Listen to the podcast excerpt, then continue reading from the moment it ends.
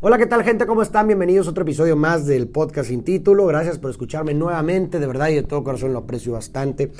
El día de hoy vamos a hablar de un tema bastante interesante del cual llevo escribiendo ya un poco de tiempo, varios poemas. A mí me gusta filosofar sobre las pequeñas cosas. Yo sé que hay muchísimas personas que lo hacen bastante bien, la manera en la que filosofean y, sobre las grandes cosas que son sumamente importantes, lo admiro, lo respeto. Solo que a mí me gusta hablar de las pequeñas cosas, de los besos, de los abrazos, de filosofar acerca de esas cosas que se nos manifiestan en la vida y que llegan a ser muchas veces las cosas que más nos hacen sentir.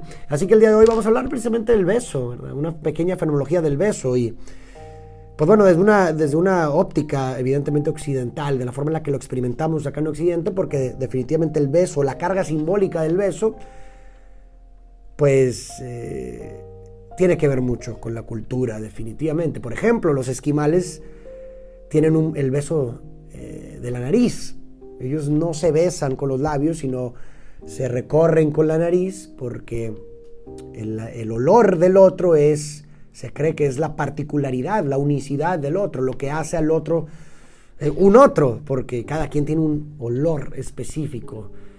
Entonces, a través del beso de la nariz, los esquimales ingieren, inhalan al otro, inhalan la esencia del otro, ¿no? Te inhalo a todo a tú, tu ser, tu sustancia.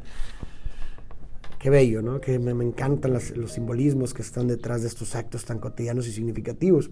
Y pues me parece que podemos empezar por una relación que existe entre la nutrición y el afecto. ¿no? Eh, la boca siempre ha sido el medio a través del cual uno pues ingiere alimento, ingiere lo vital, ingiere, uno se lleva desde pequeño a la boca las cosas gustosas, un bebé, si se fijan de pronto cuando está jugando con algo, se lleva a la boca las cosas gustosas porque cree que, pues bueno, aquello que quiere incorporar, ¿verdad? Aquello que le va a causar placer, aquello que le gusta, lo tiene que ingerir. Entonces está esa parte de la nutrición, ¿verdad? A través de la boca, pero también está la parte del afecto, porque a través de la boca también damos afecto. Y si conciliamos estas dos partes de la nutrición y el afecto, pudiéramos llegar a esa, a esa significación del beso como un acto de ingerir al otro a través del beso te incorporo.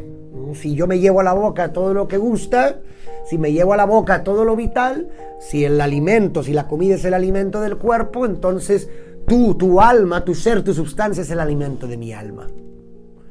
A través del beso yo te ingiero, te adhiero a mí. Por solo un instante te vuelvo parte de mí. Nuestras almas se fusionan. Porque también algo interesante es que me parece que los egipcios eran, que ahí me corrigen si me equivoco, pero que creían que el aliento era el encuentro de las almas, el aliento era la ventana del alma. Entonces, en este sentido, el beso es una forma de intersección, de encuentro de nuestras almas, ¿no? Porque a través del beso estamos intercambiando alientos y por consecuencia estamos de cierta forma haciendo que nuestras almas se encuentren. Es el encuentro de las almas. El beso, a través del beso, ingiero tu sustancia, tu ser, tu alma, y es el alimento espiritual. En la intersección, vamos a sacar eso como la intersección de, de la nutrición y el afecto. Otra cosa dentro de la farmología del beso que pudiéramos decir, de cómo se experimenta, el beso es que de cierta forma el beso suspende el tiempo y el espacio, ¿no? Por, aunque sea por un instante, cuando se da el acto del beso, no hay tiempo, no hay espacio, se pierde la noción del tiempo, se pierde el espacio. Uno de pronto eh, está, puede estar en un lugar público rodeado de personas, pero de pronto en el acto del beso, el beso lo separa, el beso nos aísla de los demás, nos aísla de la realidad, de nuestra cotidianidad, de todo. Por un solo momento estamos separados. Entonces el acto, el, en el acto del beso sucede esta paradoja en donde estamos separados y a la vez no del mundo, porque estamos con gente, pero nos sentimos apartados de todo nuestro alrededor. Se pierde, se suspende el espacio y el tiempo por un instante, por lo menos, y también se trasciende la durabilidad del beso, porque el beso no solamente dura lo que dura, vaya la redundancia, el beso no empieza en el contacto de los labios, ni tampoco termina con la separación de, de los labios, sino que el beso inicia desde que se desea, desde que el deseo hace que nos veamos besándonos. Ahí inicia el beso, ahí inicia el proceso del beso y termina hasta la última vez que se recuerda. Porque con cada recuerdo, con cada remembranza del, beso, se vuelve a experimentar. Qué bello es el, el beso, qué acto tan más bello. También se besa lo sagrado. Es común ver que de pronto hay algunos objetos ahí sagrados que te piden darle, un beso, ¿no? Y le das el beso al objeto, ¿no? A la cruz, a, los objetos sagrados. Que no el cuerpo del otro es sagrado para nosotros, que a la hora de recorrer todo el cuerpo del otro no es que estamos besando algo sagrado para nosotros, porque lo es. El cuerpo del otro es un lugar, es un templo sagrado para quien le ama. Se besa también lo sagrado. Y también me parece que cuando se habla de besos, si hablamos de los más inolvidables, de los únicos, pudiéramos encontrar al primer beso, definitivamente el primer beso, después del primer beso nada vuelve a ser igual.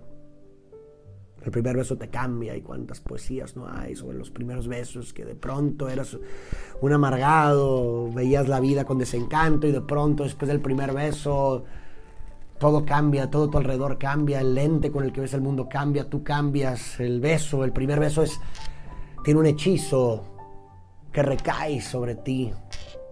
Y los últimos. Los besos más inolvidables son los primeros y los últimos. Los segundos no existen. Los primeros y los últimos. Y los más horrorosos, los besos más terribles, son los que nunca se han dado los pendientes. Esa falta sigue haciendo arder los labios. Sigue manifestándose esa falta, haciéndonos arder los labios. No nos quedemos con las ganas de besar a las personas que amamos. Espero que este pequeño episodio fue muy improvisado. Hablé, simplemente estoy tratando de dejarme llevar ahora en los episodios con lo que pienso, ¿verdad? A lo mejor no con mucha preparación, sino como un momento de flow, como una fotografía de lo que estoy pensando en el momento y lo que se me viene a la mente. Ya si después me acuerdo de algo más, pues seguramente lo, lo, mencionaré en un, posterior, en un episodio posterior.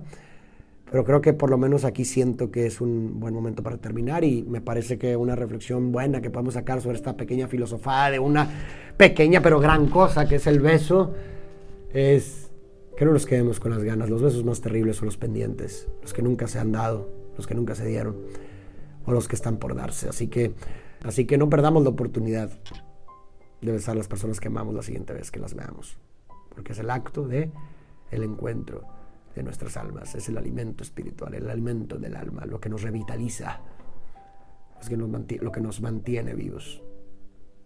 Nos vemos a la próxima.